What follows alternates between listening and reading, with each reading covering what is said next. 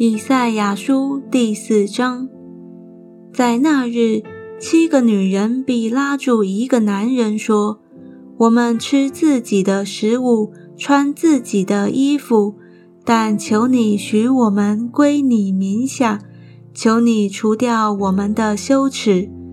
到那日，耶和华发生的苗必华美尊荣。”地的出产必为以色列逃脱的人显为荣华茂盛。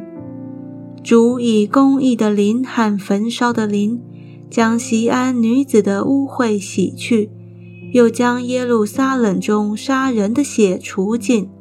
那时圣在西安，留在耶路撒冷的，就是一切住耶路撒冷，在生命册上记名的，必称为圣。